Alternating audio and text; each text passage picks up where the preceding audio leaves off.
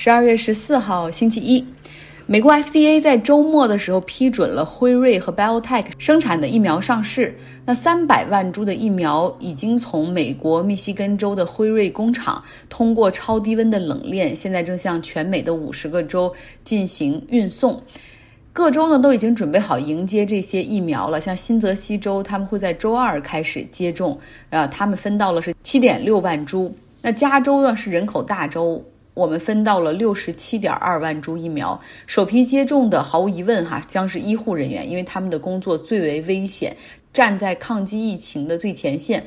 那对于哪些医护人员要接受注射，这个各个医院或者是一些比较风险高的部门，他们已经提前做过内部调查，已经形成了这种名单哈，是自愿的原则。辉瑞疫苗需要在零下七十摄氏度进行保存，有特殊的箱子会进行运送，每一个箱子上还有 GPS 追踪器和温度感应器。那疫苗运送呢，会有两大快递公司来承担，一个是 FedEx 联邦快递，还有一个是 UPS。他们呢会通过有进行温度调节的飞机和卡车，将疫苗送到州政府已经选定的医院。那医院里呢有超低的冷库可以进行存放。而这些疫苗，因为首期也是要先方便于医护人员接种。为了未来能够让更多人比较便利的接种疫苗，这个下一步哈，这些疫苗接种点也会在药店、超市设置。我们现在就说哈，Hope is on the way，希望正在路上。疫情让居家办公这个概念实际上被广为接受，但是一国的首脑哈，如果总统长期远程办公的话，那会不会引起争议呢？来到俄罗斯，答案是会的。莫斯科是俄罗斯的首都，克里姆林宫是总统的办公室和官邸之一。哈，那每年呢，寒冷会笼罩这个城市长达四个月之久。不过，普京呢却经常，不论是在夏天还是冬天，都会出现在温暖的黑海海边城市索契。那边有一个政府的官邸，叫巴查洛夫小河宫里工作。过去是这样，而且他是比较公开高调的来到这里，不论是宴请外宾还是办公，哈，更多的是说要为当地的旅游业站台吸引游客。那疫情开始之后，尤其是进入冬天之后，他也有很长时间是在。这个黑海索契这边办公的，然后通过视频电话会议和莫斯科的部长们进行会议。那现在有一些人呢，在自由派的媒体上撰文批评，哈，说 COVID-19 是非常特殊的时刻，总统在这个时候应该在首都，而不是在度假地办公。来到土耳其，土耳其总统埃尔多安，他是非常能够希望土耳其可以成为伊斯兰世界的大国，让各种小弟为其马首是瞻。他总是心里有一种那种 ego，就是不要忘了哈，奥斯曼土耳其时期，你们这些地方可都是我大土耳其的行省，所以他主导土耳其掺和的外部事务很多哈。可是呢，结果怎么样？就是事与愿违，经常导致其实关系和对土耳其的态度，很多国家出现不满甚至恶化。埃尔多安在周末的时候前往了阿塞拜疆首都巴库，出席了一个军事演习，那是象征性的造势哈。因为在过去一段时间，阿塞拜疆和亚美尼亚他们之间长达四十四天的对峙，正是因为。土耳其力挺阿塞拜疆，哈，还还要准备帮着出人出力，所以呢，这个阿塞拜疆很硬气，哈，他们认为在这场对峙中取得了胜利。那么，请埃尔多安过去讲话的时候，他呢引用了一首诗，里面谈到了阿瑞斯河，诗里谈到了阿塞拜疆和伊朗。边境的一条河叫 Aris 河，是说这条河是怎么样将讲阿塞拜疆语的人哈分隔两地，而河的那边已经并入伊朗，意思就是有一些人虽然是阿塞拜疆人哈，然后土地也是阿塞拜疆的土地，文化也是阿塞拜疆的，但是现在却已经属于伊朗。那么这首诗当时的用意就是鼓励那一部分人和土地脱离伊朗。埃尔多安在这样的场合下，然后引用这样的诗句。大家可以想象，引发了伊朗多大的不满哈！已经召会外交官啊，去这个伊朗外交部去去面谈了。同时呢，伊朗外长在 Twitter 上也直接批评埃尔多安。改天会专门讲一期，就是埃尔多安指导下的土耳其的外交。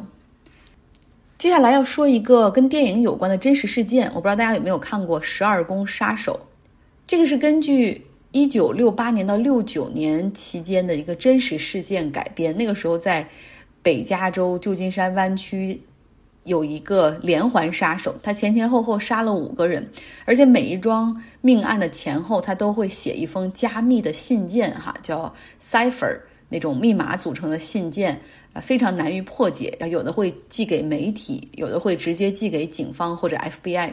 但是到现在为止，FBI 和警方还不知道谁是凶手，甚至还有几封信没有被破解。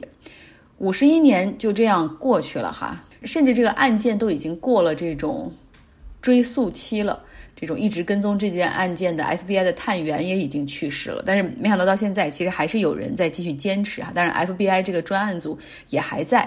那么这次提供线索为这个案件做了重大突破的是三个密码爱好者，他们都是 private citizen，就是都是普通公民哈。他们破解了一封这个杀手寄来的三百四十个字符的这种加密信件。那么这三个人呢，有一个是美国弗吉尼亚州的一个电脑工程师 Orchak，他呢是非常痴迷于十二宫的杀手这个案件，一直用业余时间进行研究。就这个十二宫的杀手事件，曾经两次被搬上大银幕哈，就是拍成电影。一个是七十年代，然后克林特·伊瑟伍德拍了，后来在二零一几年的时候又又再次被拍成电影哈。Orange Check，他他非常痴迷于十二宫杀手的案件，一直在用业余时间做研究，并且做了一个网站啊，提供给全球的对这个密码破解或者对研究十二宫杀手有兴趣的朋友，然后大家都可以来贡献。同时，他会定期的在 YouTube 上面去分享大家破解的进展。另外一位呢是应用数学家 Blake。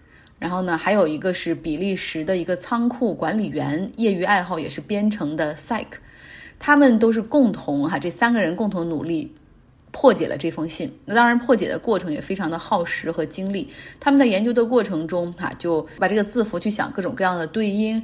然后又设计了这种大数据的 stimulation 去跑这个程序，因为总共是有六十五万种可能性，你用手或者用人算是基本没有可能的。最终就是在各种巧合之下哈，然后找出了最契合的内容。这封信大概是凶手在一九六九年的时候寄到旧金山《纪事报》的，然后其中有一些话我不不说了哈，其实挺没有意义的，因为还是对整个社会的恐吓，然后以及对警察的嘲笑。其中有一句就是我很享受你们寻找我的过程，但是你们永远没有办法找到我。基于这三位的破解算法，那么很可能会在其他几封未破解的信件中，FBI 也会可以有所突破。虽然是这个信件有所突破，但是距离锁定真凶还有很长的距离吧。但是现在其实社会和警方、FBI 大家也都一致认为，可能这个凶手按照年龄算，应该也早就不在人世了哈。但是仍要努力把这个真凶找出来，确定他的身份。因为当时这个凶手就有证据表明他杀了五个人，但是他自称还前前后后总共杀死了三十多个人。找到他的身份，确锁定这个人哈，哪怕他已经不在人世，对于给这些受害者一个交代也非常的重要。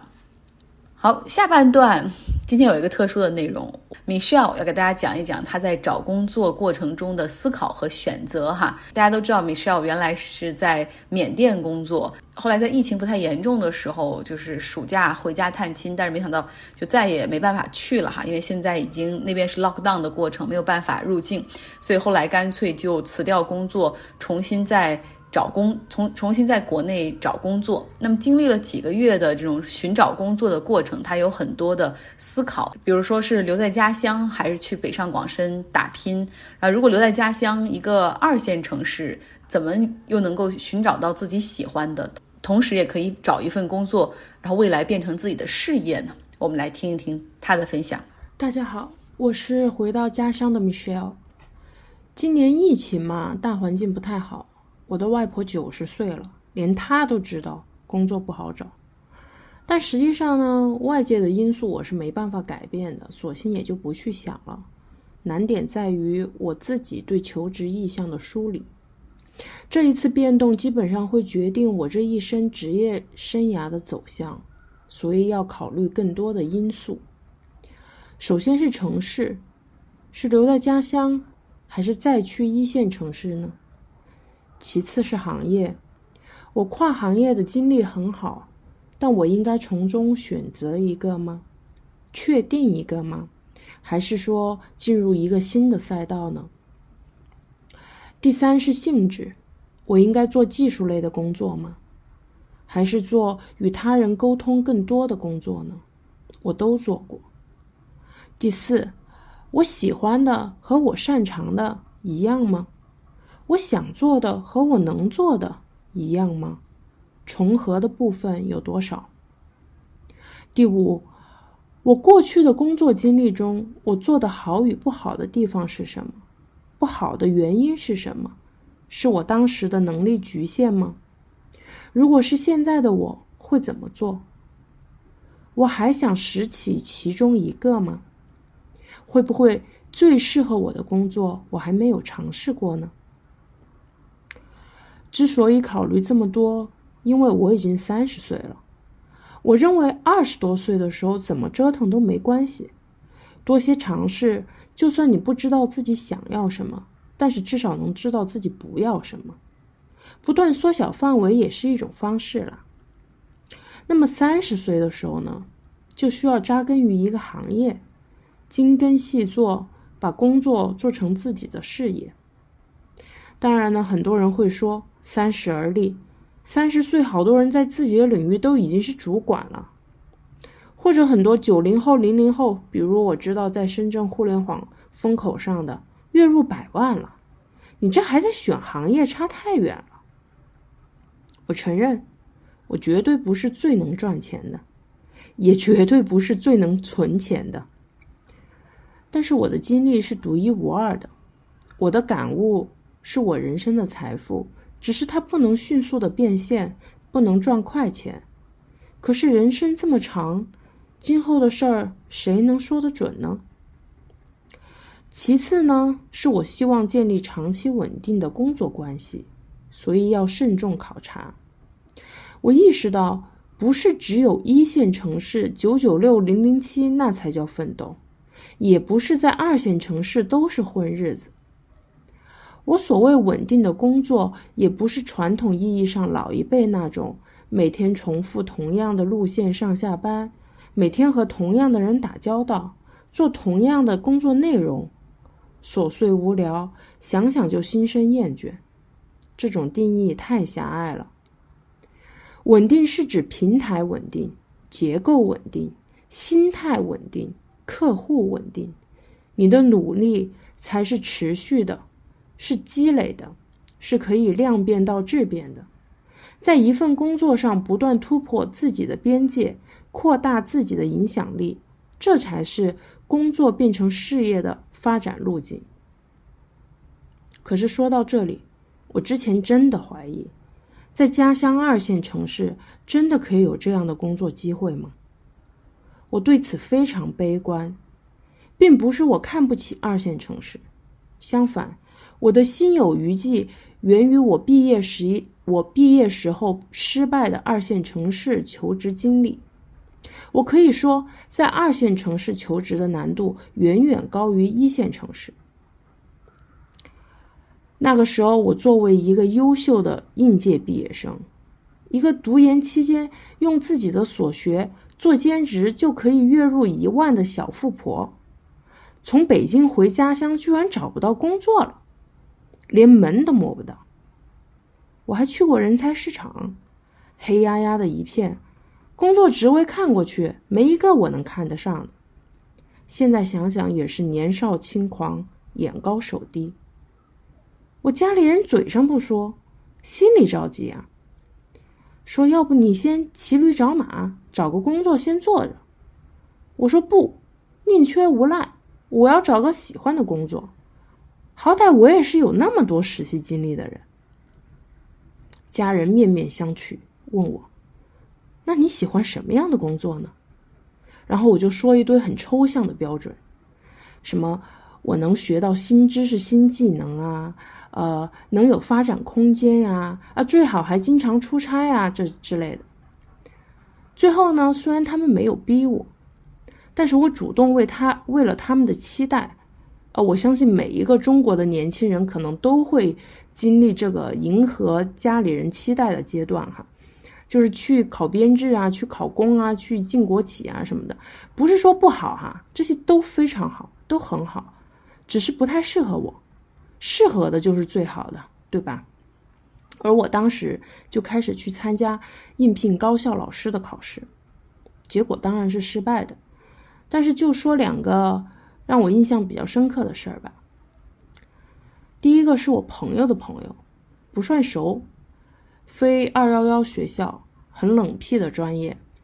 毕业之后去美国跨专业学了个两年的硕士，回来之后就进了本地的一所高校当任课老师，不是辅导员啊，也不是后勤啊，是任课老师啊。我当时去请教他：“你怎么考进的呀？在哪里看到的招聘呀？”他说：“就是自己考的，学校官网上会放出招聘公告。”你多留心就好了。我说好的，就信了。过了两年，我遇到我朋友，他告诉我，才不是呢。他去美国之前，家里就打点好关系了。我才恍然大悟，说哦，原来如此。第二件事儿是我去另一个二三线城市的一所二幺幺高校，呃。那个考那个专业对口的任课老师的职位哈，为什么一个二幺幺高校在那个我说是二三线城市呢？因为它是一个呃国内比较经济相对而言比较呃靠后的一个省份的呃省会哈。然后第一轮笔试，第二轮面试，第三轮试讲，两个名额，就最后招两个人。第二轮面试的时候呢，第二轮面试结束的时候呢，我在进入试讲的四个人当中排名是第二，第一名比我高十分，我比第三名又高四分，就是这么个差距。我现在还记得特清楚，我信心满满的参加了试讲。我讲完，考官第一个问题就是你哪个学校的，然后一来一回聊了很多。等我坐到后面候场的时候呢，旁边的。旁听的老师就主动跟我说：“你现在进我们学校可好了，过两年就要分集资房了。”然后旁边当志愿者的学生也说：“你进来肯定就是我的老师，我们就差这一门的任课老师了。”可见我当时的表现还是不错的，获得了在场人员的认认可，也让涉世未深的我相信，当时相信一切以实力说话的我抱有了很大的期待。哈，进一度那个已经在脑子里面规划了，我要怎么教学，要怎么研究，要写多少论文，要出什么成果，哈，要怎么登上人生巅峰。可是结果呢？那位比我高十分的候选人成了第三名，我成了第四名，而后来，而而另外那两位就后来者居上了，就被录取了。我现在还特别特别。清楚的能回忆起来，知道结果的那一刻，我内心的那种崩溃。我一个人在房间里面失声痛哭，把那一段时间以来每一次考老师的委屈、愤怒、不满，把我对未来的茫然、忐忑、惊慌，把我对无法掌控自己命运的无力，我对家人的歉意，我对自己的怀疑，等等等等，都哭了出来。在那一次之前，我从来没有那么哭过。我想不通，为什么我在研究生入学前就开始了工作实践，在读研期间就能支付自己的开支？为什么我做了那么多准备，以为很充分了，毕业了反而就失业了呢？我的未来究竟在哪里？但是我很快想通了这个问题，是方向错了。是我尝试应聘的岗位错了，不，不是我错了，是客观因素决定了这并不是一场纯实力的较量，或者说实力有很多种，而我没有进入高校的软实力。经历了这种曲折，家人也终于认清了现实，放弃了这个想法，告诉我：“行吧，你去找你喜欢的工作吧。”于是我很快回到了北京。拿到了一家跨国公司的面试机会。还记得在最后一轮面试中，大 boss 问我：“为什么选择这个行业？我看着他的眼睛回答：“因为这个行业晋升渠道透明，一视同仁，用工作表现说话，让我这样普通工薪阶层家庭出来的孩子，能够靠自己的劳动赚取不错的收入，甚至实现阶级的跨越。这样的机会在当今的中国已经不多了。”不知道是不是这个回答打动了他。我最后拿到了 offer，我非常感谢他。我到现在还记得那位老板的名字，他的信任让我在一个很大的平台上正式开启了职业生涯的道路。想起来觉得这是一件挺讽刺的事儿，回家找不到工作，在一线城市反而找到，被迫背井离乡。我想，也许有很多年轻人和我有类似的经历。但是这一次不一样了，我已经有五年的工作经历了，不再是那个初出茅庐的愣头青了。回到家这段时间，我选择的健身房在江对岸的金融中心。每次我去那边，抬头看着一片高楼林立、灯火通明，全是银行、证券公司、基金公司、保险公司。会计师事务所、律所，那么多窗口，那么多办公室，那么多灯光，我扪心自问：Michelle，五年了，你就只能这样吗？过去人生的遗憾，家庭记忆的留白，你还要重复吗？你就不能在这些高楼里找到一个属于自己的位置吗？个人奋斗的意义是什么？给自己和家人更好的生活。可是你又离开家人，那赚钱的意义是什么？于是我开始努力，我不放过任何可能性，我不排斥任何尝试的机会。终于在经过六轮笔试面试之后，顺利的拿到了一个心仪的 offer。这份工作能完美契合我的个人经历。也有非常多样化的发展前景，正是我心头所想。现在我正在参加公司的培训，而且出乎我意料的是，这竟然是我参加过最棒的入职培训了。同学们都有非常出色的职业经历，培训师们都非常资深，不仅讲解到位，而且能很好的调动课堂气氛。让一群平均年纪已经三十岁的同学，哈，为了小组加分而你争我夺，踊跃发言，严肃又幼稚，专业又可爱。我非常期待二零二一年的到来，有些紧张又有些兴奋。我将踏上职业生涯的新旅程了。我要感谢我的家人，给予我无限的耐心，倾听我的追求。理解我的选择，支持我的付出。我要感谢我的朋友们，感谢张傲同学以及他的朋友们。